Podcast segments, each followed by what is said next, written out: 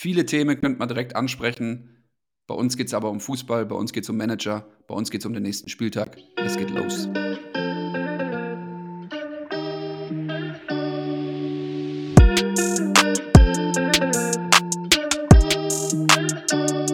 Vierzehnter Spieltag.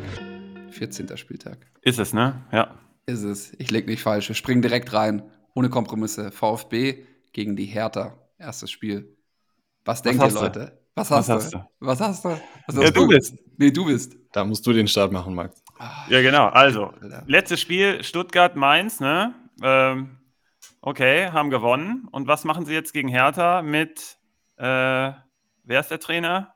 Ist es, ist es noch Dardai oder ist es äh, der Neue. Der Neue, genau. der, der im Anzug, äh, der, der, Anzug, Anzug ähnlich, der Anzug Dardai, genau. Der so. Anzug Dardai. Genau, ja, ähnliche Spielanlage und äh, sehr, sehr strukturiert alles, aber jetzt kommt Stuttgart. Äh, war übrigens schon im Stadion am Freitag, hat sich also schon den Gegner angeguckt, das heißt, das war schon alles vorgeplant. War ja auch klar, irgendwann, dass Dardai geht. Aber du ja. darfst jetzt erstmal anfangen mit Stuttgart. Was, was passiert hier in dem Spiel? Weil wir können ja über Hertha ziemlich wenig sagen.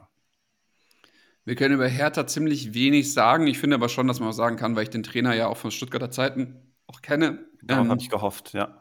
Ist ein sehr vorsichtiger Trainer. Ähm, also wird eine klar defensiv ausgerichtete Spielweise haben und auch wirklich viele Elemente von Dada einfach eins zu eins übernehmen. Davon gehe ich jetzt mal aus. 4-2-3-1 ähm, äh, schätze ich, wird die äh, Grundformation sein. Äh, für Stuttgart ist es jetzt eine große Frage, ob das gut oder schlecht ist. Ich meine eher gut, weil wir letztes Wochenende gegen den ähnlichen Gegner gespielt haben mit Mainz, die viel gefährlicher sind als die Hertaner. Also wenn wir uns irgendwie, wenn wir irgendwie diese ersten 20 Minuten überleben gegen Hertha, dann, dann rechne ich mir relativ viel aus, weil jetzt gerade sich Stuttgart wieder langsam in einem Aufwärtstrend äh, äh, befindet ich weiß gar nicht so sehr, ob man es in den Stats gesehen hat oder so. Ich habe es eher in den Gesichtern der Spieler gesehen und so. Es, hat, es haben halt Dinge geklappt, die davor auch teilweise nicht geklappt haben. Ähm, Ito hat ein Tor geschossen, zum Beispiel, also Wahnsinn. Ähm, mhm. Die große Frage ist auch, ob Ito da irgendwo, also hat der jetzt, hat jetzt, also jetzt, also alle, die sich über Ito Fragen gestellt haben, wie gut ist er, wo ist sein Limit, wo ist die Decke von Ito, etc. Jetzt kommt es erstmal drauf an, spielt er oder spielt er nicht. Weil Kämpfi sollte zurück sein.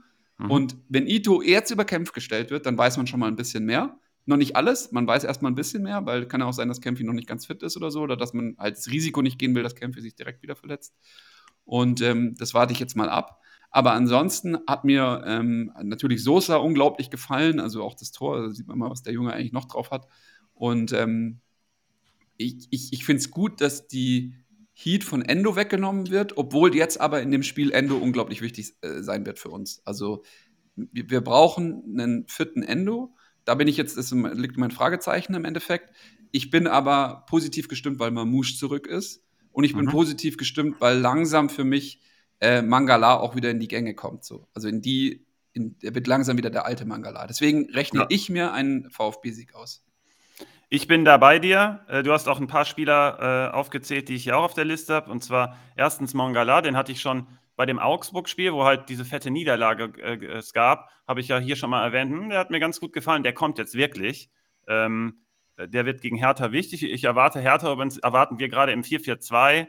Ähm, kann aber, wie du es auch sagst, kann auch anders sein. Ist eigentlich nicht so wichtig. Wen ich bei Hertha nehmen wollen würde, ich weiß nicht, was Simon gleich dazu sagt, aber es ist eine Innenverteidigung, also Stark und Boyata vielleicht Schwolo noch. Ansonsten würde ich bei Hertha halt äh, eher die Finger von lassen. Und ähm, bei Stuttgart fehlt halt erstmal nur Führig noch zusätzlich. Silas wird noch eine Ecke brauchen, der kam ja jetzt schon rein. Ich glaube, Spezi hat sich da ziemlich gut gefühlt, als er das dann auch gesehen hat. Hat auch direkt Alarm gemacht, aber da fehlt noch ziemlich viel. Also da sollte man noch nicht zu viel erwarten. Der kann aber natürlich dann hinten raus auch wieder reinkommen. Ich würde bei Stuttgart jeden stellen. Ich finde das interessant, was du gesagt hast zu Kempf. Ähm, der wurde ja am Anfang der Saison schon ein, zweimal rausgenommen, weil ich weiß nicht, wie die Perspektive da aussieht. Da ist er, steht ja immer noch im Raum, dass er dann Ende des Jahres weggeht, oder? Wenn, ich, wenn das noch der aktuelle Stand ist. Und dann also wir, müssen, wir müssen Geld machen. Also wenn es genau. jetzt zu den Geisterspielen kommen, ich weiß nicht, wer da die Medien, ob alle jetzt die Medien verfolgt haben, aber mhm. äh, Hitzelsberger hat ja ganz klar gesagt, dass das Projekt erstmal in der Form, in der es geplant war, auf Eis liegt, wenn die Geisterspiele jetzt kommen. Weil Stuttgart ja. ist einfach spitz auf Knopf genäht. Es wird ja nicht nur bei Stuttgart so sein, es wird auch bei vielen anderen Clubs ja, so sein, das darf man nicht vergessen. So, jetzt ist aber Kempf ein Spieler, der generell eher quasi sich mit einem Transfer zu einem Budget, nicht spielerisch, aber ich würde sagen, auf jeden Fall zu einem budgetstärkeren Verein äh, verbessern könnte oder verändern könnte. Und Stuttgart würde dem Ganzen auch nicht im Weg stehen, bin ich Mhm. mir relativ sicher. Und sie haben ja, wie du schon gesagt hast, haben ja einen Ersatzmann in der Hinterhand. Und da würde ich aber jetzt noch nicht zu viel rein interpretieren. Na klar macht er gerade da einen guten Job. In der Dreierkette ist das defensiv dann auch gut abgefangen. Und nach vorne, das ist jetzt ein äh, One-Time vielleicht einfach mal gewesen. Es war eine komische Situation. Ich glaube nicht, dass die so häufig vorkommt, dass da Innenverteidiger, obwohl ich es bei Stuttgart tatsächlich schon häufiger beobachtet habe, dass da der Halbinnenverteidiger tatsächlich da mal mit so vorsticht. Und wenn die spielerisch, wenn, wenn die das Auge dafür haben für den Raum, können die tatsächlich mal was bewirken. Ähm, wird aber halt nicht jedes Mal so sein. Ähm, ansonsten, wie du es schon gesagt hast, habe ich hier Sosa im Blick, weil die rechte Defensivseite von Hertha ist immer so ein bisschen kritisch zu sehen, gerade mit den Flanken, die dann passieren. Deswegen sind auch die Innenverteidiger von, Star äh, von äh, Hertha mit Stark und Boyata auch so ein bisschen im Fokus. Genau, so sehe ich das auch. Ich denke, dass Stuttgart viel Ballbesitz haben wird. Dazu muss man wissen, jetzt vor dem Trainerwechsel die Saison hat Hertha sehr viele offensive Aktionen zugelassen, sind sehr toranfällig. Ob das jetzt Boyatas Rückkehr ähm, stabilisieren kann oder der Trainerwechsel stabilisieren kann, ähm, steht noch aus, die Frage. Ähm, deswegen würde ich als Gamechanger für die Partie die ähm, Stuttgarter Verteidigung Anton Mavropanos über Aufbauspiel, eventuell Ito, den wir gerade vorne sehen übrigens bei Liga Insider vor Kempf, Mhm. ähm, sind heiße Kandidaten. Und wie ihr schon gesagt habt, Endo Sosa ähm, auch mit viel Punktepotenzial. Du bist auch bei Stuttgart, oder? Ja, ich bin definitiv bei Stuttgart. Okay, also der, kein, kein Taifun. Wie seht ihr denn, wie seht ihr denn die Rolle von Anton, also die Mitte der Dreierkette, die eigentlich für mich für Rohpunkte steht bei, bei Stuttgart immer, vor allem auch, äh, wenn Anton fit ist. Und jetzt habe ich aber die folgende Frage. Äh, Ja, Spielaufbau oder ja, es wird viel über diesen Zentralen gehen, also der die Bälle nach links und nach rechts verteilt, weil sich bei uns der Sechser nicht abkippen lässt, ähm, irgendwie dazwischen oder dann so. Und die, für mich ist aber die wichtige Frage ist, wird Anton auch Punkte sammeln durch geklärte Bälle, weil die Hertaner vielleicht lange Bälle auf die, in die Spitze spielen oder gibt es das bei Hertha gar nicht, dieses Pattern, das oder dieses Muster, dass, dass, dass ähm, lange Bälle in die Spitze gespielt werden, festgemacht werden und dann, oder muss man das einfach abwarten jetzt unter Teil von Korkut? Abwarten, ansonsten hatten die eine klare Konteranlage, ähm, sind dann auch da über die Flügel gekommen, hatten da dann Flanken, aber die sind zahlenmäßig einfach so gering, auch die kompletten Angriffe bei Hertha, dass ich bei den Defensivaktionen gegen Hertha nicht auf die Masse setze. Und Ja, äh, dann geht es da tatsächlich um den Spielaufbau eher. Genau, und wenn's, also wenn ich mir die Verteidigung bei ähm, Stuttgart angucke, ist halt Mavropanos derjenige, der eher die Punkte über geklärte Bälle, ähm, Interceptions und so weiter holt. Anton dann auch, aber bei dem ist der Anteil der Spielaufbauaktionen halt höher als bei Mavropanos. Anton hat halt auch eher im, manchmal in dieser ähm, großen Raumverteidigung manchmal ein paar Probleme, dann auch das Tempo aufzunehmen. Und wenn du den in Bewegung bekommst und ins Rückwärtslaufen, dann wird es da gefährlich. Aber ich glaube nicht, dass Hertha da, also wir müssen natürlich jetzt hier mit Korkut müssen sich natürlich erst gewöhnen. Ich weiß, wir wissen halt alle nicht, was da genau passiert. Serda aus der Mitte könnte für Gefahr sorgen. Ich habe ja früher schon mal gesagt, wenn du bei Hertha gar nichts weißt, nimmst du den Spieler, der die meiste Qualität auf den Rasen bringt. Und das sollte Serda sein. Also nach vorne. Dann kommen wir mal zum nächsten Matchup, äh, Augsburg gegen Bochum. Finde ich super spannend. Übrigens generell, ich würde noch gern einmal von euch beiden hören. Jetzt sind wir schon ins erste Matchup reingesprungen. Ich hatte mir eigentlich aufgeschrieben, ich frage äh, Svenno und Simon einmal, was ist vor, vor jedem Podcast oder am Anfang des Podcasts frage ich, was ist euer genereller Eindruck vom, vom Spieltag? Also wenn ihr einfach jetzt mal draufschaut und was ist, was in den ersten drei Sekunden, was passiert im Kopf? Was, was denkt ihr euch? Welche, welche Wörter oder welche Bilder?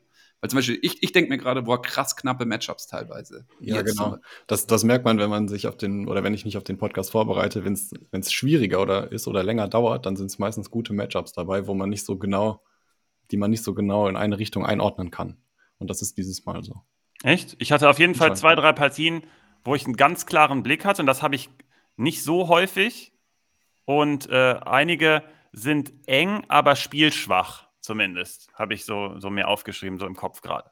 Aber ich bin mal gespannt, wie sich das äh, noch äh, jetzt während des Podcasts darstellt. Ob ich dabei Spannende bleibe. Reaktion auf jeden Fall. Also was ich jetzt hat, äh, bei Augsburg bin ich super gespannt, weil ich finde, Augsburg hat mittlerweile wieder einen Team Spirit entwickelt. Also man ist fast schon in diesem, in dieser ersten Phase von Weinziel. Also es erinnert mich teilweise einfach daran. Auch dass jetzt halt ein, ein Gregoritsch trifft da in La- Last Minute und sowas. Und das war ja damals dieser, also Gregoritsch war ja eigentlich ein, ein super Bundesligaspieler. So irgendwie weiß man jetzt nicht genau, was dann da passiert ist am Ende. Und dann hat man, hat, hat man wieder, genau, oder man hat halt, man hat so diesen Gregoritsch ähm, irgendwie wieder gesehen, so dieses, dieses, diesen emotionalen Typen, der halt auch wirklich für Fußball brennt und der wirklich, wo man, bei dem denkt man manchmal, der würde, der würde Gehaltcuts ohne Ende akzeptieren, der will einfach dieses Spiel spielen. So. Und jetzt Augsburg ist einfach super krass, die ganze Innenverteidigung ist ausgefallen. Also die drei die, aus, wenn man sagt, da ist eine Liste von fünf Innenverteidiger, sind die ersten drei einfach ausgefallen. Wird jetzt ja wieder so sein. Mhm. Gummi und Winter machen die Innenverteidigung. Winter gefällt mir sehr gut. Gummi sollte nicht auf dieser Position spielen. Also, das ist einfach die falsche Position für Gummi. Ist, also, der, der steht so häufig falsch im Raum. Ja, der, der, macht halt die Fehler. Wenn du da die Fehler machst, mach die lieber außen. Stell den nach außen und da kannst du noch ein bisschen mehr abfangen, aber in der Mitte wird es dann halt gefährlich. Also, ich würde fast Arne Meyer oder ich weiß nicht, vielleicht Caligiuri, ich weiß es nicht, aber ich nee, würde nicht Gummi da hinstellen. Also, Irgendwen können die da noch ausgraben irgendwo. Und, und, was ich jetzt so spannend finde, ist, jetzt spielen sie gegen den Bochum und Bochum und Augsburg haben für mich müssten, also ich, ich, ich sehe keine Daten, ich bin ja absichtlich, äh, lehne ich mich nicht auf die Daten so wie ihr, nicht weil ich sage, das ist falsch, sondern ich will ja einfach, dass ihr diese Datenbrille aufhabt und ich eher so subjektiv drauf gucke. Aber eigentlich müsste ich mir, also ich stelle mir in meinem Kopf vor, dass die ungefähr gleich ausschauen, die beiden Teams in den Daten. Ja, ja, das tun sie tatsächlich. Ähm, beide Teams sind mit einer nicht so guten Offensive. Und bei Bochum geht zum Beispiel sehr viel über, ähm, über Konter. In dem Spiel habe ich mir aufgeschrieben, ja, also Augsburg eigentlich eins der Teams mit der schwächsten Offensive. Müssen jetzt mal zeigen, was sie können gegen Bochum. Ähm, Bochum ist das Team, das, äh, oder ein Team, das sehr, sehr viele Abschlüsse zulässt, die zweitmeisten Großchancen und viele Abschlüsse aus der Distanz. Und dann dachte ich mir, okay, da könnte doch ein Spiel für Caligiuri sein. Nur haben wir den jetzt auf der Rechtsverteidigerposition aufgestellt und da weiß ich nicht, zu wie vielen Abschlüssen er kommen wird. Ansonsten wäre das eigentlich äh, einer der Gamechanger für diese Partie. Vielleicht wird den Sekiri dann als Gamechanger ersetzen, bin ich mal auf Svenos Meinung gespannt. Auf Bochumer Seite hätte ich mir die Dauerbrenner Suarez und Lucilla wieder aufgeschrieben. Ähm, die Bochumer Chance ist, dass ähm, Augsburg die drittmeisten Abschlüsse aus Kontern kassiert. Und wenn Bochum das nutzen kann, oder ein Fehler von Gummi, wie du gerade angesprochen hast, dann ist da definitiv was drin für Bochum. Also ich finde, das ist ein recht offenes Match. Okay, also ich bin teilweise bei euch mit offenem Match. Ich sehe auch das, was Spezi sagt mit dem Team Spirit von Weinziel. Nicht umsonst dann in der letzten Sekunde auch der Ausgleich dann gegen Hertha. Ähm, ich bin jetzt bei der Frage eben gewesen, hey, sehen die in den Daten gleich aus? Jein die also gehören natürlich nicht zur Spitze und auch in dem Spielaufbau natürlich nicht. Bochum ist aber ganz klar viel geradliniger und viel besser im Kontern. Also die erspielen sich viel hochkarätigere Chancen im Vergleich. Augsburg schafft es in der Anzahl auch hinter Bochum zu bleiben und in der Gefährlichkeit dann auch. Das heißt, Bochum hat Augsburg eigentlich komplett gecovert, finde ich. Ähm, sehe ich auch in den Daten. Ähm, deswegen traue ich hier Augsburg generell nicht viel zu. Ähm, könnte aber auch trotzdem auf dem Remis hinauslaufen durch diesen Team Spirit, den man halt nicht so gut greifen kann. Ich bin dann eher hier so bei Vargas und auch bei Sekiri, so im Sinne von, hey, okay, ähm, gegen Bochum gibt es mehr Möglichkeiten und ähm, dann nehme ich einen Spieler mit äh, guter Qualität auch im 1 gegen 1 mal was zu bewirken, weil das äh, Aufbauspiel in der gegnerischen Hälfte dann, also wenn es dann darum geht, Gefahr zu kreieren, ist bei Augsburg halt einfach kaum gegeben. Also nehme ich dann einen Spieler, der ähm, im 1 gegen 1 auch qualitativ mal was machen kann oder auch wie Sekiri gute Abschlüsse hat. Ich bin hier eher Tendenz dann noch in Richtung Bochum unterwegs. Also ich bin bei hier bei einem Remis, bin aber Tendenz Bochum aufgrund der Abwehrschwäche von Augsburg einfach gerade. Ihr habt es ja schon angesprochen. Ähm, wenn Iago sich nach vorne ziehen lässt, was er häufig macht, kann da Asano reinstarten. Ähm, wenn der, äh, der sollte spielen, oder? Also ich bin äh, nicht, dass ich da jetzt irgendwas Falsches sage, dass der ja, nicht spielen sollte, aber ja, deswegen, ja. ich habe den, ich habe den deswegen auch als Gamechanger, weil ich vermute, dass Augsburg halt sich ein bisschen mehr auch zu Hause dann zutraut und dann Iago gerne mit nach vorne geht und das ist dann die super Chance für Bochum. Wie gesagt, super im Kontern, Simon hat es gerade auch schon gesagt. Auf der anderen Seite dann Holtmann gegen einen langsameren Kelly Jury und in der Mitte hast du dann Lord Gumni und ähm, neben Winter, der dann halt der Stabilitätsfaktor sogar schon sein muss. Und äh, Gikiewicz gefällt mir gerade auch nicht so gut. Er hat irgendwie so ein paar Fehleinschätzungen in der Saison schon für mich gemacht. Und deswegen habe ich hier so Tendenz Richtung Bochum und äh, mein Gamechanger wäre Asano. Wichtig für Bochum ist, dass Riemann ausfällt und der holt halt prozentual wahrscheinlich und auch gefühlt, holt der viele Punkte für Bochum, im letzten Spieltag schon wieder.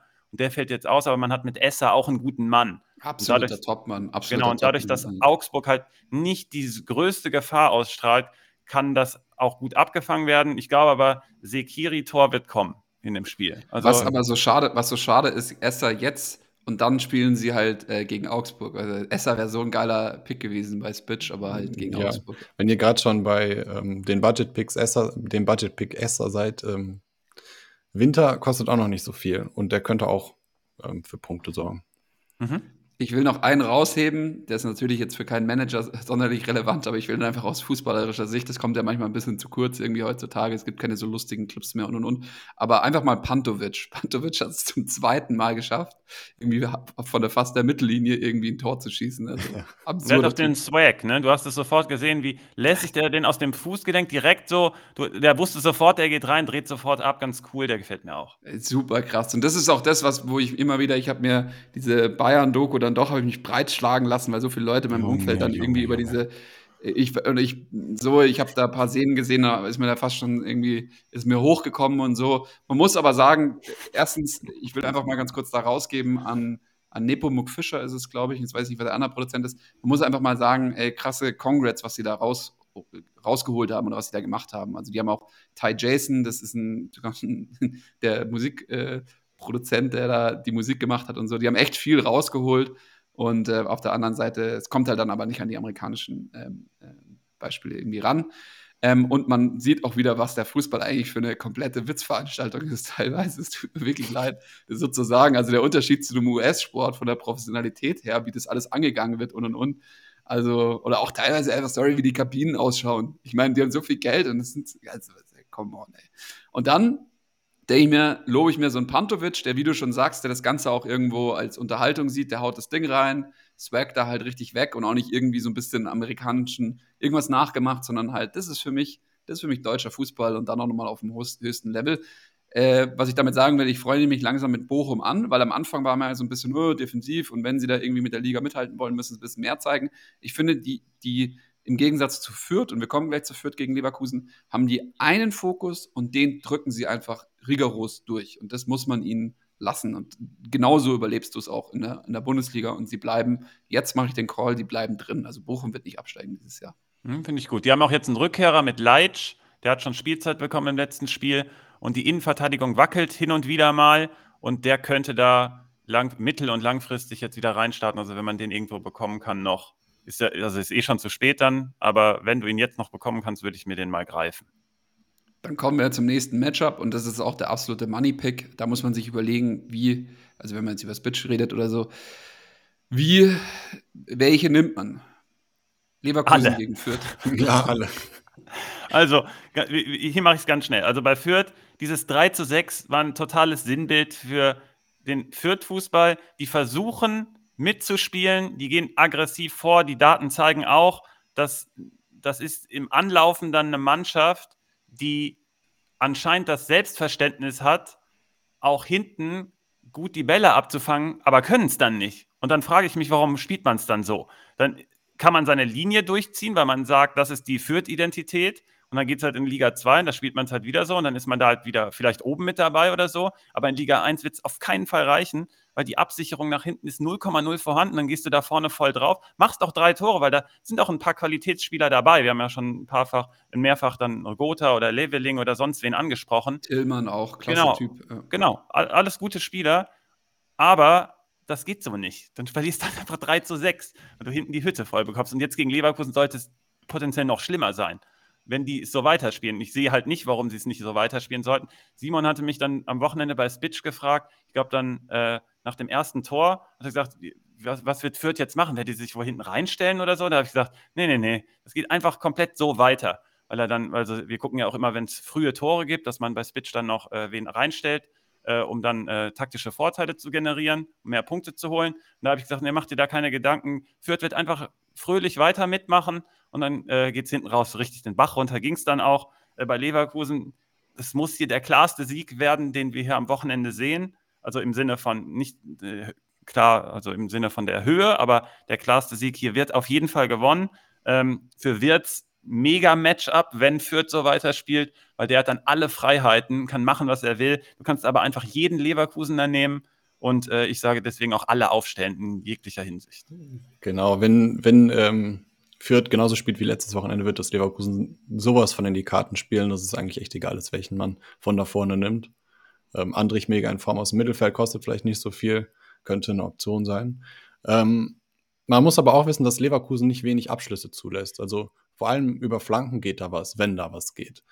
Ähm, und da haben wir ein kleines Match, nämlich dort probiert es Fürth am drittmeisten über Flanken und Leverkusen lässt die drittmeisten zu. Also ich prognostiziere, wenn Fürth wieder ein Tor macht, dann nach einer Flanke. Ähm, der beste Spieler im Spielervergleich für Fürth ist dann Jamie Leveling, aber ich würde trotzdem auf die Fürther verzichten und mir einen Leverkusen aussuchen, von dem ich mir viel verspreche. Ja. Starten wir mal ins nächste Matchup rein. Bielefeld gegen Köln. Köln, wow. Also krass. Weiß ich gar nicht, was ich jetzt sagen soll. Skiri war gar nicht mal so präsent. Also er war irgendwie da, aber äh, er war jetzt gar nicht so für mich so überentscheidend, aber wahrscheinlich war es. Also, also das kann gut sein, aber ich habe mir Spiel irgendwie sehr genau angeschaut und ähm, war aber einfach nur begeistert davon, wie vielfältig auch diese Kölner Mannschaft ist. Ähm, und dass sie dann das Spiel für sich so entscheiden, wie sie es entschieden haben. Und man sieht es aber auf dem Platz gar nicht so genau. Also man denkt sich so, wenn jetzt hier Gladbach irgendwie besser spielen würde, dann wird das gar nicht zustande kommen, was da Köln macht. Ähm, aber für mich ist, also, also das war eine ganz, du, du kannst, ich, ich verstehe total, wie du gerade so ein bisschen da überlegst, was du da gesehen hast, weil genauso ging es mir auch. Da habe ich gedacht, hm, also 4-1, absurdes Ergebnis, das ist, war ja nicht adäquat. Aber irgendwie hat man dann was gesehen und du kannst es, kannst es aber nicht genau beschreiben, was da passiert bei, es bei ist, Köln. Es ist so Nennt man Derby, oder? Ja, es ist Derby, aber es absurd, ist dass da 50.000 Leute rumlaufen. Ne? Ja, das ja, wollte ich mal negativ erwähnen. Also das, das, das ist irgendwie auch da siehst du auch schon, wie populistisch dann auch solche Kommentatoren sind. Auf der einen Seite, also und auf der anderen Seite, also, come on, Alter. Muss jeder selber wissen, aber. Haben zum Start dann wirklich groß gelobt und wie toll die Atmosphäre dann noch sei, denke ich mir nur, Alter, ihr lebt in so einer Bubble. Das ist der Wahnsinn. Ja, Wahnsinn, ey. Naja, ähm. So, Egal, mal zum Spiel zurück. Kommen wir mal zum Spiel zurück. Und ähm, die Sache ist, dass ich denke, es ist ein gewisses Chaos-Element. Ähm, was ich, was, also was für mich, was ich identifiziert habe, ist ein Chaos-Element in Köln. Wobei aber die Kölner Spieler darauf eingestellt sind, mental im Kopf, dass dieses Chaos-Element gut ist für sie. Also je wilder das Spiel wird, je ungeordneter die Spieler stehen, die Grundformation, je weniger sie beibehalten werden, desto wohler fühlen sich die Kölner damit. Und das ist natürlich krass. Also wenn du, wenn du es schaffst, ein Spiel ständig in Umschaltphasen zu provozieren und deine Spieler sich damit wohlfühlen, was ja eigentlich, eigentlich erstmal ein bisschen komisch ist, wenn es die ganze Zeit so ruckartig hin und her geht, muss ich verteidigen, muss ich angreifen, muss ich verteidigen, muss ich angreifen. Und jetzt, glaube ich, ist aber einfach der Gamechanger ist einfach Skiri, weil der das Ganze dann nochmal irgendwo dann ordnet auf seine Art und Weise. Ich will aber auch sagen, dass Özcan nicht zu vernachlässigen ist. Özcan ist ein ganz, ganz wichtiger Spieler. Der, den hat man vielleicht mal so irgendwann mal kurzzeitig vergessen oder man hat ihn irgendwie falsch bewertet oder so, aber der findet sich da immer mehr zurecht in dem ganzen System. Ähm, ich bin auf Jubicic noch gespannt, den schaue ich mir mal ein bisschen länger noch an. Und dann hat man irgendwo, hat man vorne drin, und Sven, du hast es mehrmals schon erwähnt, hat man Modest halt saulustig halt diesen Zielspieler, auf den man sich irgendwo verlassen kann. Also das ist echt, also eigentlich ist der, also ich finde, wenn ich mir Anderson und Modest aussuchen könnte, würde ich mir eher Anderson aussuchen. Aber es ist dann halt doch Modest am Ende des Tages. Also krasser Spieler. Also, ob die Kölner es schaffen werden, zu viel, Chaos, viel Chaos zu verursachen oder viele Umschaltsituationen zu kreieren, weiß ich nicht genau, weil sie werden einfach generell sehr viel Ballbesitz haben gegen Bielefeld, die hinten drin stehen werden wahrscheinlich. Deswegen würde ich auch aus der von den Bielefeldern Ortega ähm, vorschlagen zu nehmen oder Pieper über defensive Aktionen, von dem ich aber eher Abstand nehmen würde, weil letzter Zeit funktioniert es nicht so richtig. Ähm, für Köln ist das eigentlich ein super Matchup. Jeder weiß inzwischen, Köln ist das Team, das über Flanken operiert, haben auch, spielen die meisten Flanken ähm, meisten Abschlüsse nach Flanken. Und Bielefeld ist jetzt das Team, was die meisten Flanken im ganzen Liga-Vergleich zulässt. Also müsste das ja eigentlich super passen für die Kölner. Ähm, Game Changer habe ich mir aufgeschrieben, auch Skiri, wie du gerade erwähnt hast, und Chichos, der mit 33 Prozent auch den höchsten Boost von uns hat und durch den, durch den vielen Ballbesitz und Spielaufbau wahrscheinlich da sehr von profitieren wird. Ja, ich habe äh, Ortega auch bei Bielefeld. Ich sehe bei Bielefeld hier relativ wenig Chancen das, äh, was ich da auch gegen Gladbach gesehen habe und was so unbeschreiblich war, ist dieser, dieses unglaubliche Unterdrucksetzen des Gegners und ihn zu Fehlern zwingen. Dieser Neuhausfehler, klar, sieht ja dann auch ganz komisch aus, aber das ist alles völlig unter Druck und LW die dann später auch. Das erzwingen die förmlich. Und äh, Bielefeld ist jetzt äh, im Spielaufbau nicht die sicherste Mannschaft von hinten raus. Und äh, deswegen vermute ich trotzdem, auch wenn du sagst, dass sie eher tief stehen werden, dass Köln einfach brutal davor läuft und dann einfach ihre Spitzen setzen wird. Wenn ich Bielefeld wäre, wenn ich der Coach wäre, würde ich auf jeden Fall wieder, also Klos ist ja jetzt auch wieder sicher drin, aber jetzt, gerade jetzt würde ich Klos setzen, weil ähm, du musst dieses Pressing von Köln einfach überspielen. Das geht nur über lange Bälle, meiner Meinung nach. Mhm.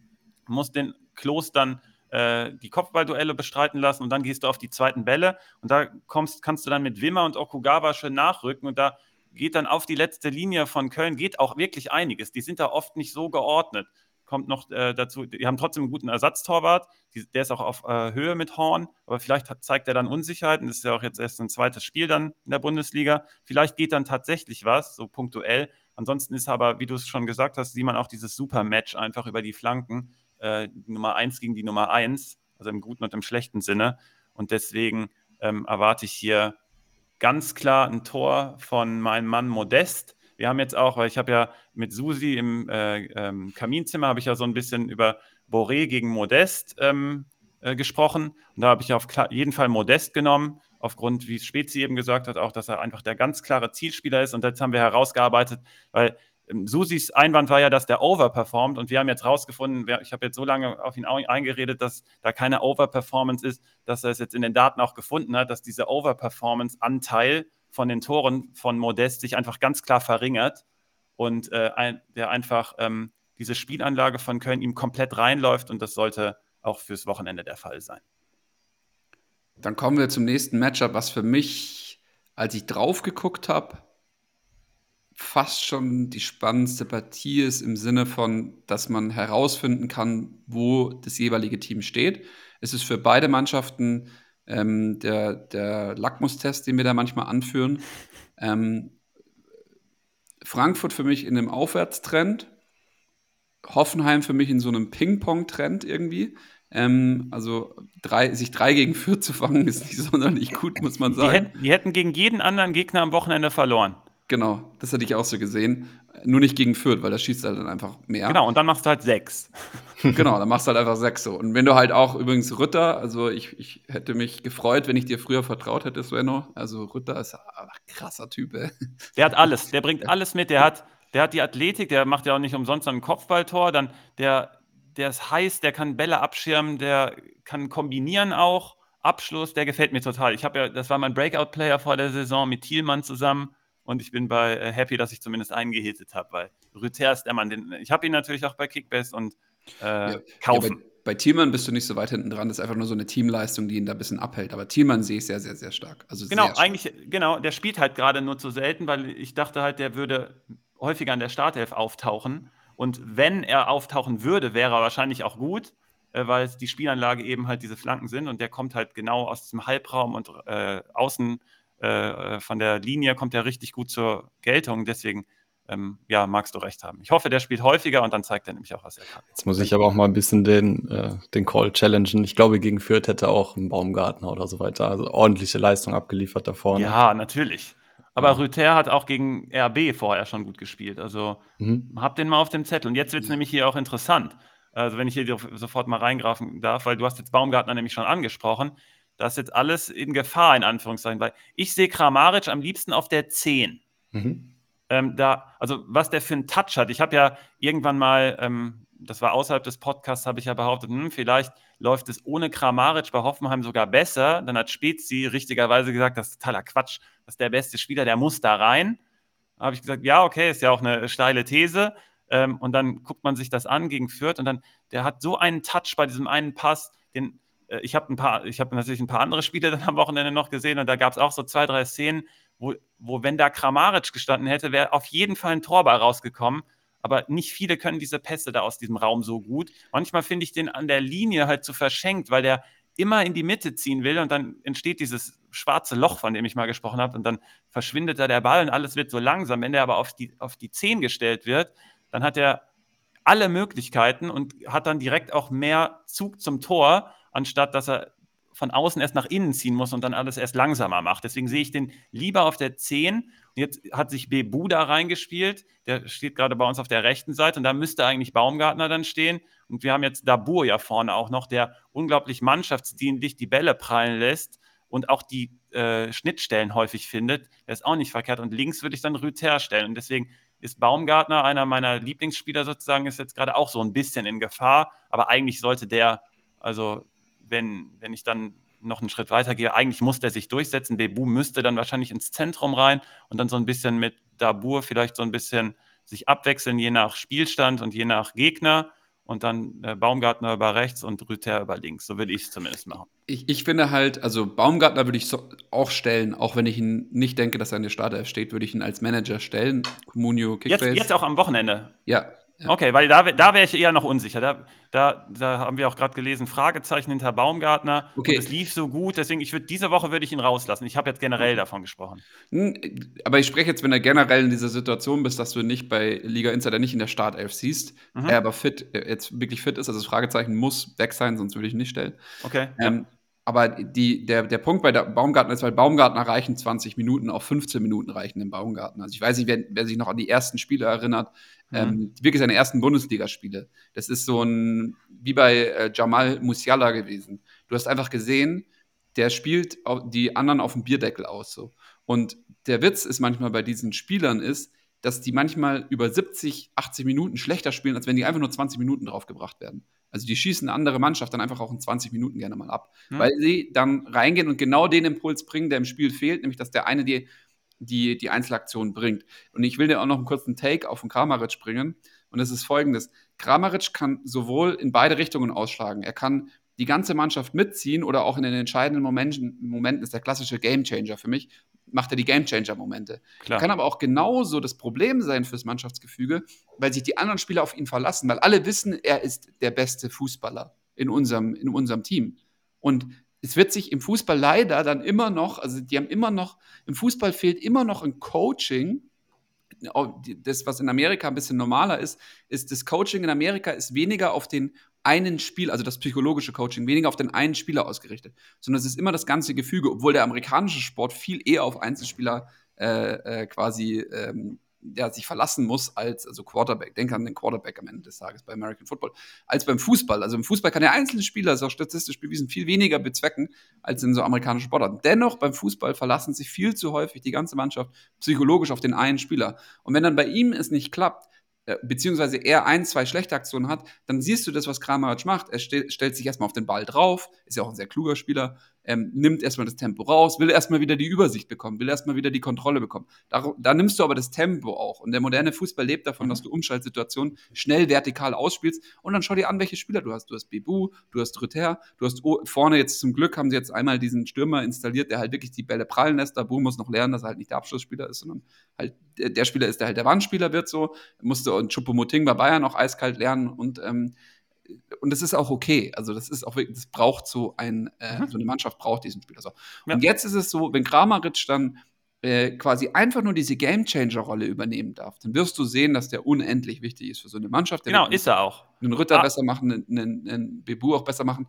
Und jetzt kommt es noch drauf an, es wird dann so Spieler wie Krilic auch mitziehen. Und dann zieht es die ganze Mannschaft mit. Genau, aber du hast ja sozusagen in deinem, in deinem äh, Monolog gerade ähm, hast du ja mitklingen lassen, warum es den Anschein haben kann, dass es ohne Kramaric auch mal besser laufen kann, weil der einfach wenn der dann aber perfekt ist ja klar, dann ist Kramaric natürlich der Mann. Äh, zum Duell zurückkommt, das, äh, also ich bin komplett auch bei dir, das wird mega spannend, weil Frankfurt so ein bisschen im Aufwind ist, aber auch ähm, so ein bisschen Spielglück gerade hat und Hoffenheim dieses äh, stabiler einfach äh, zeigt. Ich bin gespannt, wie Frankfurt, deswegen werden Baumgartner und genau mit diesen 20 Minuten total interessant, weil wenn dieses zentrale Mittelfeld von äh, äh, Frankfurt mal überspielt ist, hat die letzte Kette auf jeden Fall Probleme. Da wäre so ein Baumgartner mit seinen Bewegungen zwischen den Linien mega cool und wichtig. Also wäre auf jeden Fall ein Schlüssel hier für Hoffenheim. Bei Frankfurt habe ich so ein bisschen die Hinteregger-Position in, mit einem Fragezeichen, weil Hasebe gerade im Spielaufbau macht das richtig gut. Ähm, ich glaube, den kann man sich gerade gar nicht leisten, auf die Bank zu setzen. Das ist so ein bisschen der alte, der, der, die alte Version von Grillitsch auf der anderen Seite. Das ist so ein bisschen das äh, Pendant auf der anderen Seite, spielt ja auch dann in der Mitte. Und Grillitsch macht diesen Spielaufbau für Hoffenheim mega gut. Und ähm, für Frankfurt macht Hasebe das genauso. Jetzt eigentlich ist Hinteregger ja der zentrale Mann. Ich vermute fast, also so ein bisschen Manager-Alarm, dass Tuta in Gefahr sein könnte mittelfristig, yes. Yes. weil du kannst, du, du musst Hinteregger stellen, du musst einen Dika stellen und Hasebe auch. Und also gerade für mich zumindest im Spielaufbau. Und deswegen ist Tuta für mich in Gefahr. Ähm, mal gut beobachten. Ähm, bei Frankfurt generell, wir haben das im letzten Matchday-Briefing irgendwie ziemlich gut herausgearbeitet bezüglich der Rolle von Kamada, wie er ähm, das zentrale Mittelfeld unterstützt. Und bei Glasner geht alles und die ganze Power geht aus dem zentralen Mittelfeld. Ähm, wenn du da So und Jakic ähm, äh, gut anbindest nach vorne, dann kann da eine enorme Power draus entstehen. Und ähm, deswegen hat Frankfurt auf jeden Fall gerade diesen Aufwärtstrend, vor allem in dieser Dreier-Kombo dann mit Kamada. Und ähm, dann gibt es natürlich auch noch Kostic, der äh, auf die rechte Seite von Hoffenheim treffen würde, die im letzten Spiel ganz schwach aussah. Das könnte auf jeden Fall interessant sein. Die Achillesferse von Frankfurt ist gerade dann der letzte Schritt nach vorne, also die Bälle aus dem Zentrum, die man dann nach vorne pusht, oder über links, ähm, wie die dann in die, in die letzte Phase kommen. Und da ist Boré gerade so ein bisschen die Achillesferse, nämlich einerseits, weil er ziemlich viele Bälle dann noch verliert und andererseits die Chancenverwertung gegen Union war auch schon wieder ganz absurd. Der muss eigentlich ein Tor machen, schafft es dann aber wieder nicht. Da ist halt die Frage, aber irgendwann trifft er dann doch oder ist er einfach jemand, der halt äh, gerade eine ganz schwere Phase hat und dann einfach gar nicht treffen wird. Aber eigentlich die Position, in die er gebracht wird, sollte er mal äh, zum Abschluss kommen. Vielleicht kommt er dann in so einen Lauf und dann hat Susi ähm, auch einen guten Pick gemacht. Also das, dieses, dieses Duell finde ich mega interessant. Ich finde das auch interessant, aber um auf die Anfangsfrage von Spezi zurückzukommen, wie wir den Spieltag so beurteilen, wäre das eins von den Spielen, wo ich sagen würde, hm, weiß nicht so ganz, wen ich nehmen sollte, mhm. weil es für mich nicht so, so klare ähm, Leute gibt, die Punkte machen werden. Nachdem jetzt Baumgartner als den Paco Alcázar beschworen hat, der in den letzten 20 Minuten alles zerschießt, muss ich euch leider ein bisschen enttäuschen. Denn die letzten 20 Minuten oder beziehungsweise die Schlussphase gehört eigentlich nicht Hoffenheim, sondern hat man letzte Woche auch gesehen, die gehört Eintracht Frankfurt. Dicker mit dem Tor davor auch immer späte Tore. Und da lässt Hoffenheim tatsächlich die fünftmeisten äh, Gegentreffer zu.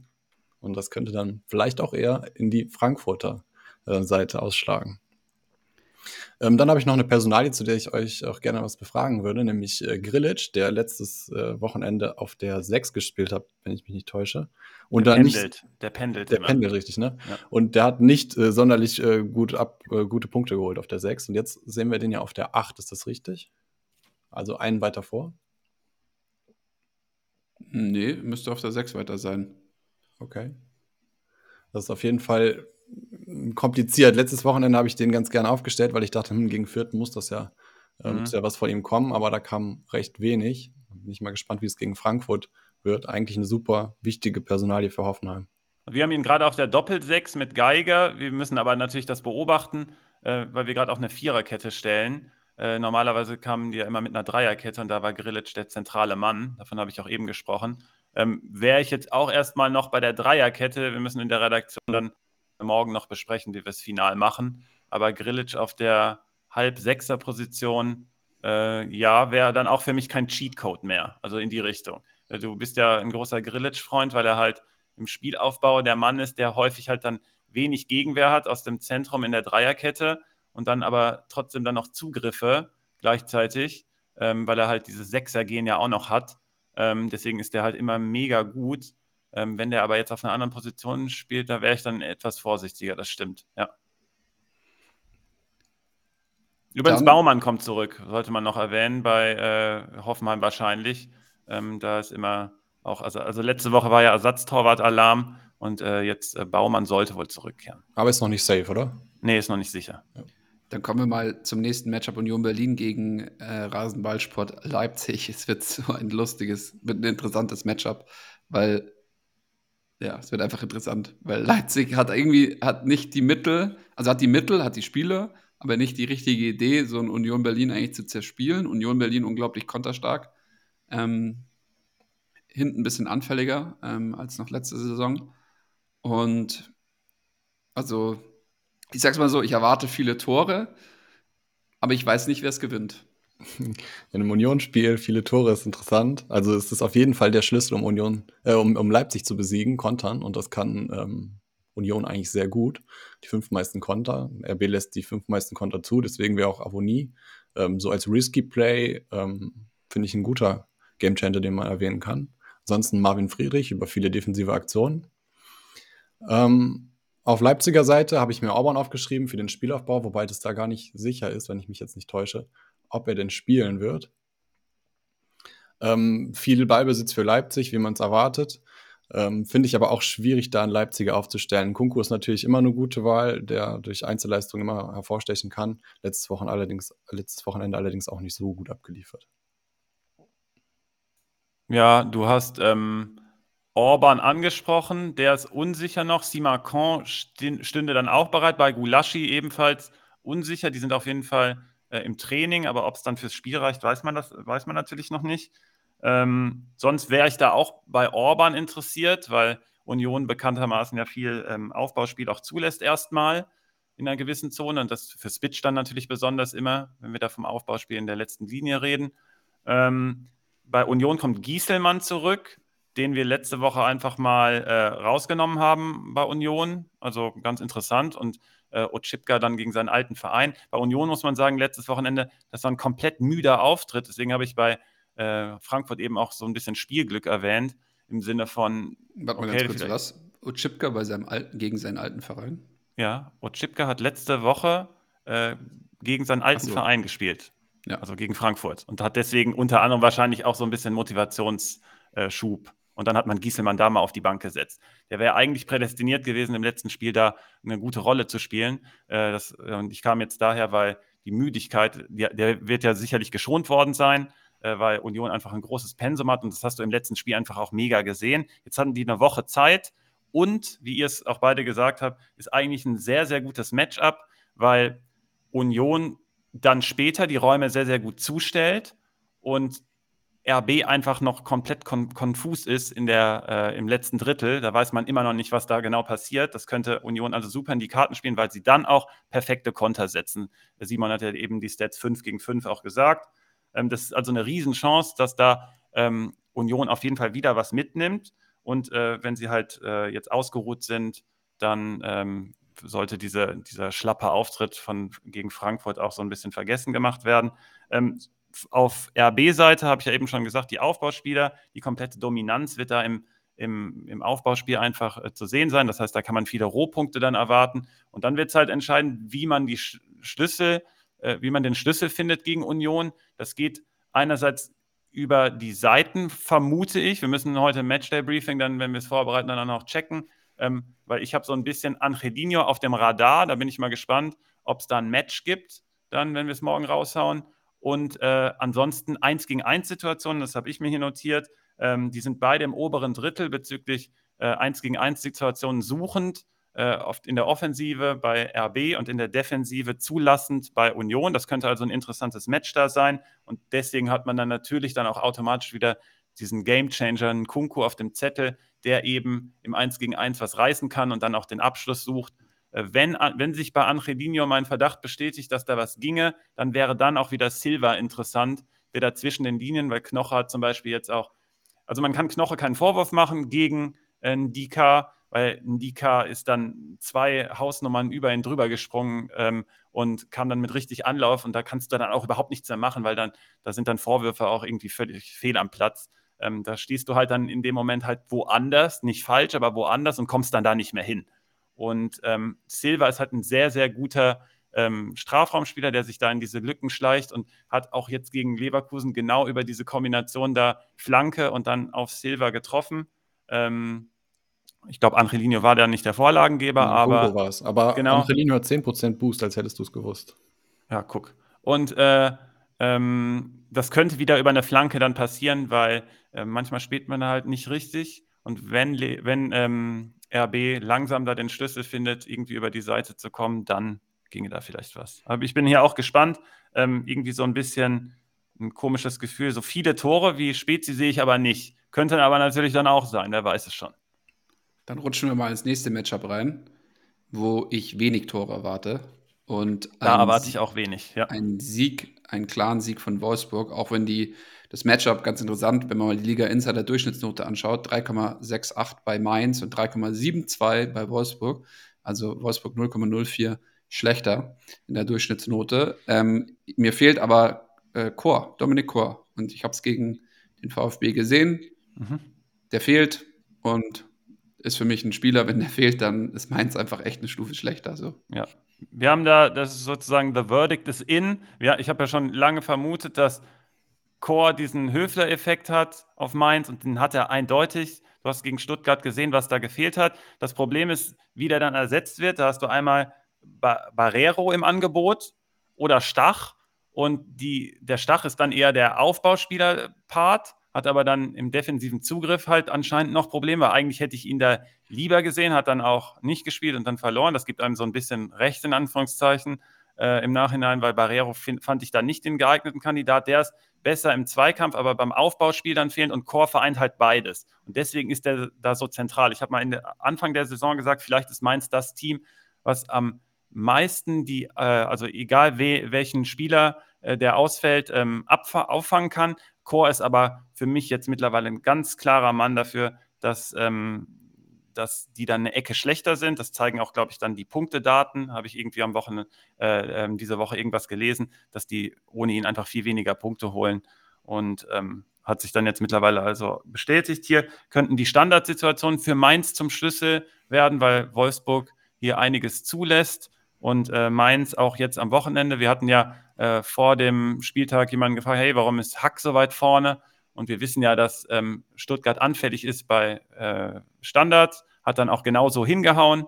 Und jetzt könnte das wieder der Fall sein. Ich erwarte aber genauso wie du, Spezi, wenig Tore. Ich bin hier so im Bereich 0 zu 0 vielleicht unterwegs. Ich hätte hier bei beiden Mannschaften Vertrauen so in die Innenverteidigung, in den, ins Aufbauspiel so ein bisschen und ähm, äh, also ins Aufbauspiel bei Wolfsburg äh, ganz konkret äh, bei den Innenverteidigungen bei Mainz wären es eher die Defensivaktionen.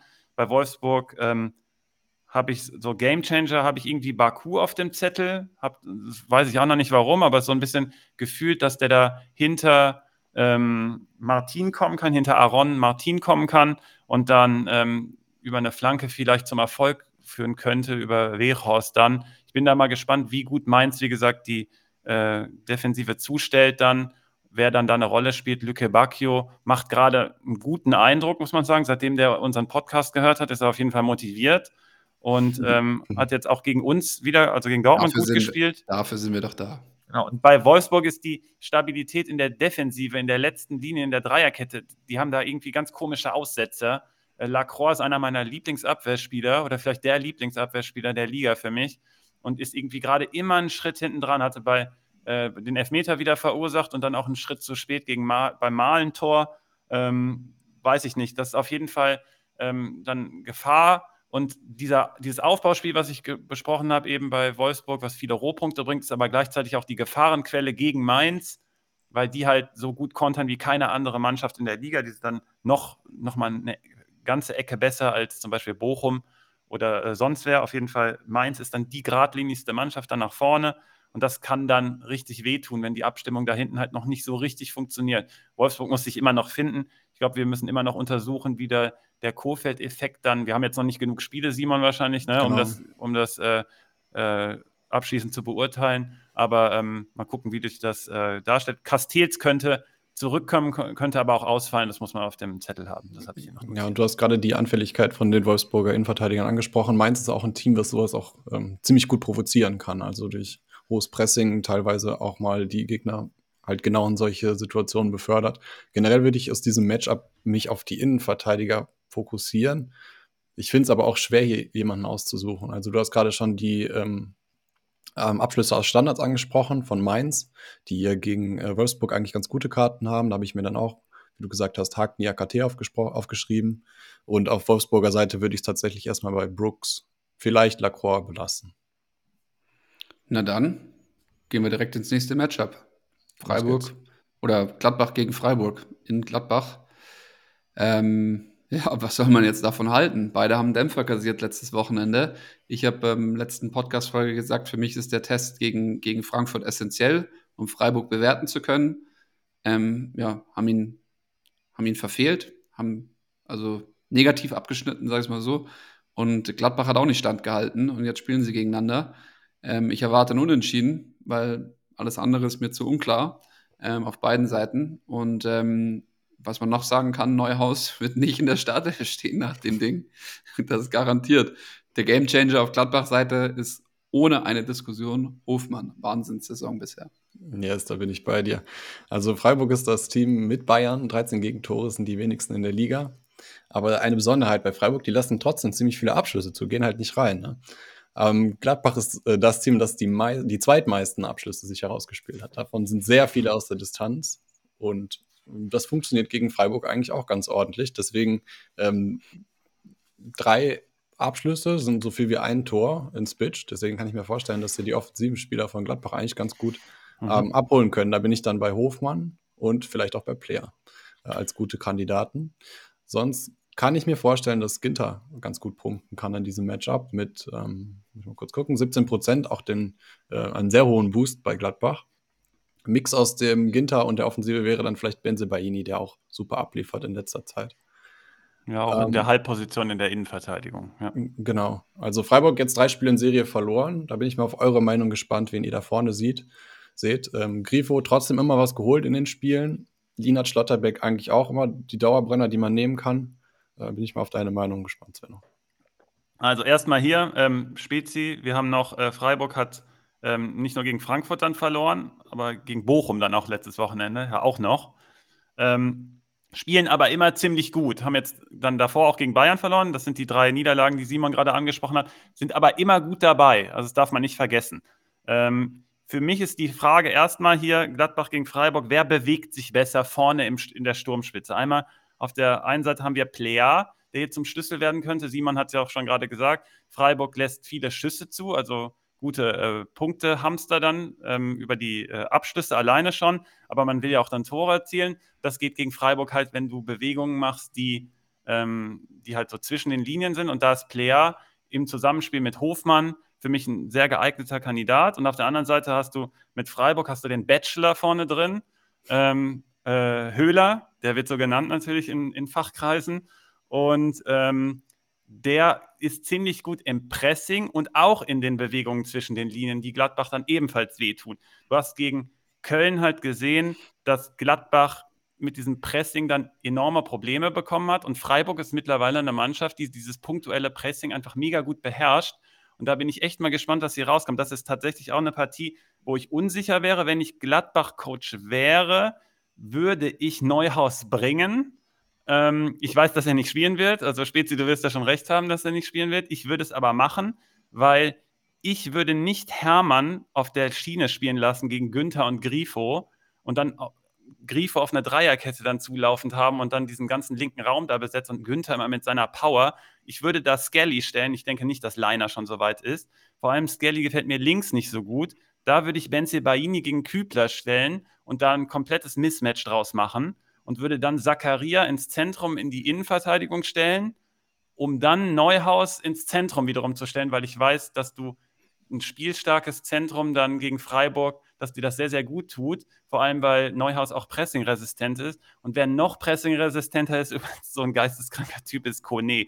Wenn man sich die Spiele von dem mal anguckt, auch gegen Köln, ich weiß, dass der dann auch mit den Punkten nicht so gut ausgesehen hat, aber der hat diese krassen Anlagen. Der spielt auch dann beidfüßig die Bälle weg, hat super gute Bewegungen. Also ich glaube, das könnte einer der pressing-resistentesten Spieler sein. Und so einer, so einer müsste dann bei Bayern zum Beispiel auf die Bank oder so. Also, also jetzt, jetzt auf die Bank und dann langfristig könnte, sollte sich Bayern mal so einen Spieler dann ähm, äh, angucken. Genau, weil die haben ja so ein bisschen Interesse auch an ein, zwei Gladbachern. An Zakaria hatten sie auf jeden Fall mal Interesse und jetzt an Neuhaus auch. Ähm, ich würde einfach direkt Kone nehmen. Und dann würde ich den da in die Rolle reinwachsen lassen, weil der hat so viel Potenzial. Und genau das ist gegen dieses Pressing halt, was Freiburg halt wirklich punktuell und wirklich sehr gut spielt. Sie sind, glaube ich, mittlerweile Top 5 der Liga oder Top 6. Ähm, das ist da enorm wichtig. Deswegen habe ich hier einen Tick Gladbach vorne, vor allem weil die auch zu Hause spielen. Die präsentieren sich da so ein bisschen besser.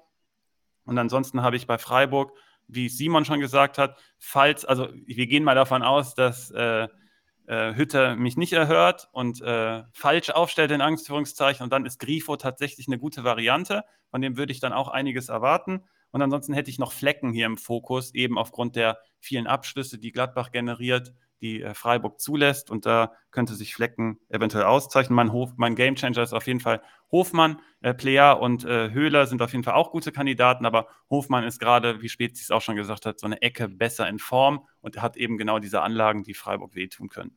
Dann ich äh, klingel gleich mal bei Max Eberl durch. Falls sich da was äh, tut am Trainerstuhl, dann positionieren wir dich da in erster Reihe. Gar kein Problem. Nehme ich euch alle mit.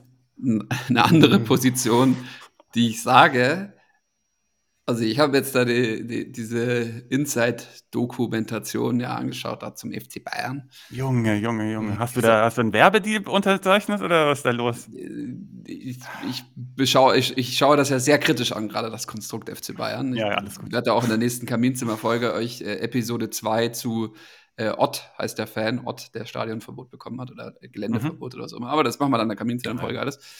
Äh, ich sag dir eins, Hassan Salihamidzic wackelt, generell, jetzt nicht kurzfristig, aber im Konstrukt FC Bayern, wegen dieser ganzen Situation, klar mit Hansi Flick und und und. Jetzt mhm. hat er äh, Nagelsmann geholt und die Zündschnur beim FC Bayern ist so kurz, also sowas von kurz, dass die ein Medienereignis äh, brauchen. genau, und die müssen, die müssen den absägen, so als, ja, ja, verstehe ich. Was ja. ablenkt von ihrer derzeitigen äh, Kernfan, äh, Kernfangruppe. Äh, Situation. So, jetzt ist aber das Ding, jetzt kommt es nochmal zum Fußball-Lockdown. Jetzt ist die Frage, vielleicht reicht das Medienereignis.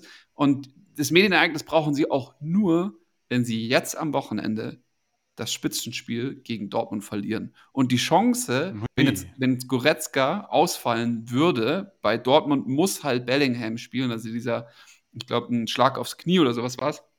Wenn Bellingham nicht spielt, tue ich mich schwer, irgendwo Dortmund großartig Chancen auszurechnen. Die Frage ist auch, wie fit ist der Haaland am Ende? Schafft er 90 Minuten, schafft das nicht? Ähm, aber wenn Goretzka bei den Bayern ausfällt, dann war die Chance, dann ist das Scheunentor weit offen. Das Scheunentor ist richtig offen dann. Bin ich voll bei dir. Also Kimmich fehlt gerade brutal. Also gegen Bielefeld glaubt man ja, dass dass so ein Kimmich da gar keinen Unterschied machen würde, weil du alles auf die letzte Linie, also auf die vorderste Front sozusagen dann legst und sagst, hey, okay, die haben dann nicht performt. Aber die Power, die der da aus der, aus der Zentrale dann nochmal bringt, klar holt ein Tolisso dann super viele Rohpunkte und ist auch super gut, aber ähm, der macht dann den Unterschied nicht aus dem Zentrum. Das macht Kimmich einfach. Der wäre in dem Spiel hier jetzt nochmal umso wichtiger. Da kommen dann auch die Standardsituationen übrigens noch mit dazu. Die hat Bayern völlig versiebt am letzten Wochenende gegen Bielefeld. Und äh, die werden in so einem Spitzenspiel natürlich trotzdem nochmal wichtiger. Erstmal wollte ich Simon fragen, jetzt zum Start. Ähm, viele Tore oder wenig Tore? Was hast du hier notiert? Ja, also Statistik sagt natürlich wenig Tore, wenn zwei gute Teams gegeneinander spielen. Ich persönlich sage aber viele Tore. Genau, das ich denke, ich dass auch. Äh, Bayern mehr zulassen wird als auf der Jahreshauptversammlung in diesem Spiel. Uh. das ist von der Sportschau. ähm, ja, ich habe nämlich auch viele Tore und ich glaube nicht mal, dass du dann gegen die Daten sprichst, sondern du bist für die Daten, weil wir sehen gerade, dass beide Teams in der Restverteidigung enorme Probleme bekommen und jeweils das andere Team hat genau die Stärke. Also erstmal dieser Effekt, den wir eben schon mal bei verschiedenen Spielern, bei Skiri oder so herausgearbeitet haben, oder bei sonst wem, der da zurückkommt. Haaland ähm, ist, der hat so einen Effekt auf die Mannschaft. Ich war ja in Lissabon im Stadion, da gibt es auch noch eine kleine Story noch zu. Äh, ich sollte erst in den BVB-Block, ich mache das auch ganz schnell, habe mich dann aber sehr unwohl gefühlt aufgrund aggressiven Verhaltens auf jeglicher Ebene, habe dann gesagt, okay, Alter, nee, hier bleibe ich jetzt nicht und es gab nämlich am Vortag dann auch äh, massive Ausschreitungen hier in Lissabon. Mit Festnahmen und so weiter, ne? Ja, genau. Und dann habe ich, das habe ich aber da erst auch erfahren. Und dann es war so aufgeheizt, die Stimmung, da habe ich gesagt, alt, die haben mich nämlich, also eigentlich hatte ich ja m, hm, auf, der, auf der Seitentribüne sozusagen so einen Platz und wollte das halt, das Spiel mir ganz normal von der Seite angucken und von oben, damit ich auch viel sehe. Und dann habe ich aber die Chance gehabt, in den BVB-Block zu gehen, weil die mich da reingezogen haben. Die dachten halt, ich sei, also ich habe mich extra neutral angezogen und äh, weil ich bei Auswärtsspielen dann, das mache ich immer so, das ist mir äh, immer zu gefährlich und ähm, hat sich dann hier auch bewahrheitet dann. Und dann wurde ich trotzdem dazu den Dortmundern gezogen, weil die halt gemerkt haben, ich bin irgendwie Deutscher. habe ich aber die ganze Zeit schon gesagt, hier ist mein Ticket, das ist da nicht im Dortmund-Blog. Dann dachte ich, ja, okay, gehe ich doch mit hin. Äh, war mir dann alles sehr, sehr unangenehm. Habe dann im Endeffekt habe ich dann rebelliert, war schon im Stadion, im Dortmund-Block, habe gesagt, ich will hier raus. Dann haben die gesagt, nee, nee, nee, kommst du nicht mehr raus. Da habe ich gesagt, und wie ich hier rauskomme, können mich ja hier nicht festhalten. Und äh, habe dann so lange rumgezetert, bis ich da rausgekommen bin äh, von der Polizei dann eskortiert, habe dann gesagt, ich sei für Sporting, ich könnte nicht in den Dortmund-Block. Dann gesagt, ja, da, das verstehen wir auch, das stimmt, das, können, das geht ja nicht. Und ähm, dann habe ich äh, im Endeffekt das Spiel von meinem Platz aus gesehen. Ähm, wie ich jetzt drauf komme, ist äh, auf Haaland. Ich hätte mir mega mal diesen Haaland-Effekt gespürt und gesehen, weil die ganze Mannschaft nach vorne, das war gar nichts. Da hat die komplette Überzeugung im Kopf gefehlt. Das hat man auch ganz klar in der Woche dann vor Wolfsburg angesprochen. Und gegen Wolfsburg war das dann natürlich dann auch wieder besser. Das ist halt immer, sind ja natürliche Mechanismen. Du machst es einmal schlecht, dann sagt dir jemand, hey, musst du besser machen, dann machst du es kurzzeitig besser. Dieser lang anhaltende Effekt ist bei uns aber irgendwie trotzdem nicht da. Ähm, ich hätte super gerne diesen Haaland-Effekt halt einfach mal erlebt weil der könnte diese Lethargie dann, die in Lissabon dann zu sehen war, könnte der komplett aufsprengen. Und sogar als Dortmund dann gut war gegen Wolfsburg, hat Haaland nochmal eine Ecke draufgepackt. Du, du hast dann richtig dieses Gefühl, Alter, jetzt geht's richtig ab. Und gegen Bayern, wie ich jetzt überhaupt drauf komme, ist, Bayern hat diese unglaublich schlechte Restverteidigung immer noch und Haaland ist diese Speerspitze, die da durchgeht mit diesem brutalen Tempo, was er aufnehmen kann, aus dem Mittelfeld schon. Und das kann Bayern richtig wehtun. Und Dortmund wiederum hat diese Anfälligkeit, wenn es in der eigenen Zone breit gespielt wird, und da hat Spezi schon mal mega cool diese Bayern-Pyramide nach vorne angesprochen, die tut gegen Bielefeld dann im Endeffekt weh, weil sich zum Beispiel dann Müller und Sané in der Mitte so ein bisschen ähm, Platz wegnehmen. Müller braucht sehr viel Raum für seine, für seine ähm, äh, Angriffe und für seine Beteiligung dann an bestimmten Pästen und Laufwegen. Und äh, wenn Davis von hinten da so vorrückt und Coman auf der rechten Seite dann auch noch, dann wird es da ziemlich eng gegen Dortmund. Ist es aber bei Rose-Teams halt so, dass diese Zugriffsprobleme sind im letzten Drittel, besonders wenn es breit geht, weil dann die, die Abstände stimmen dann nicht und die Kommunikation auch zwischen defensivem Mittelfeld und Innenverteidigung stimmt dann nicht.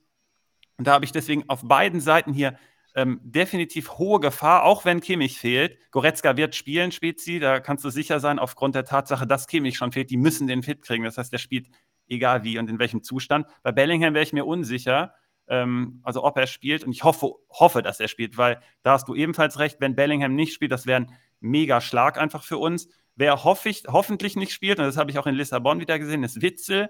Der macht also alles so langsam, war dann gegen Wolfsburg auch draußen und lief es auch zufällig wieder besser. Glaube ich, war eben kein Zufall.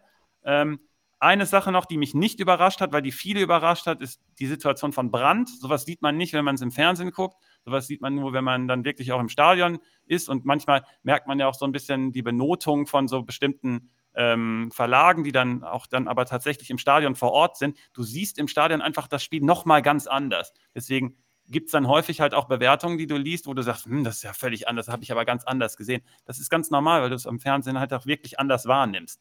Und bei Brandt, das hat mich nicht überrascht, dass der gegen Wolfsburg wieder so eine Rolle gespielt hat. Der hat mir gegen Lissabon so als Wortführer und irgendwie so als Leader auf dem Platz, was man dem gar nicht zutraut, auf jeden Fall ist mir das positiv da ins Auge getreten, weil der hat die Leute da oben gestellt, hat da Kommandos gegeben, hat sich mega gut bewegt. Ich habe dann in der Nacht noch mit Susi drüber gesprochen, weil der hat dann gesagt, hey, auf Twitter habe ich aber gelesen, Brand war gar nicht gut. Da habe ich gesagt, das siehst du vielleicht auch nicht, weil der, der hat mega gute Bewegungen dann noch gehabt. Der war der einzige Lichtblick da für mich. Hat dann gegen Wolfsburg halt auch gezeigt, dass er den Unterschied machen kann. Der hat halt ganz klare Probleme in der Defensive. Und deswegen wird es halt riskant, wenn Bellingham nicht spielt, dass wenn Brand auch so einen Halbraum mit absichern muss, ähm, deswegen am besten nach vorne stellen. Ich glaube, wir haben ihn noch gerade auf den Flügel gepackt, so ein bisschen, mehr auf die Halbzehner Linksaußenposition.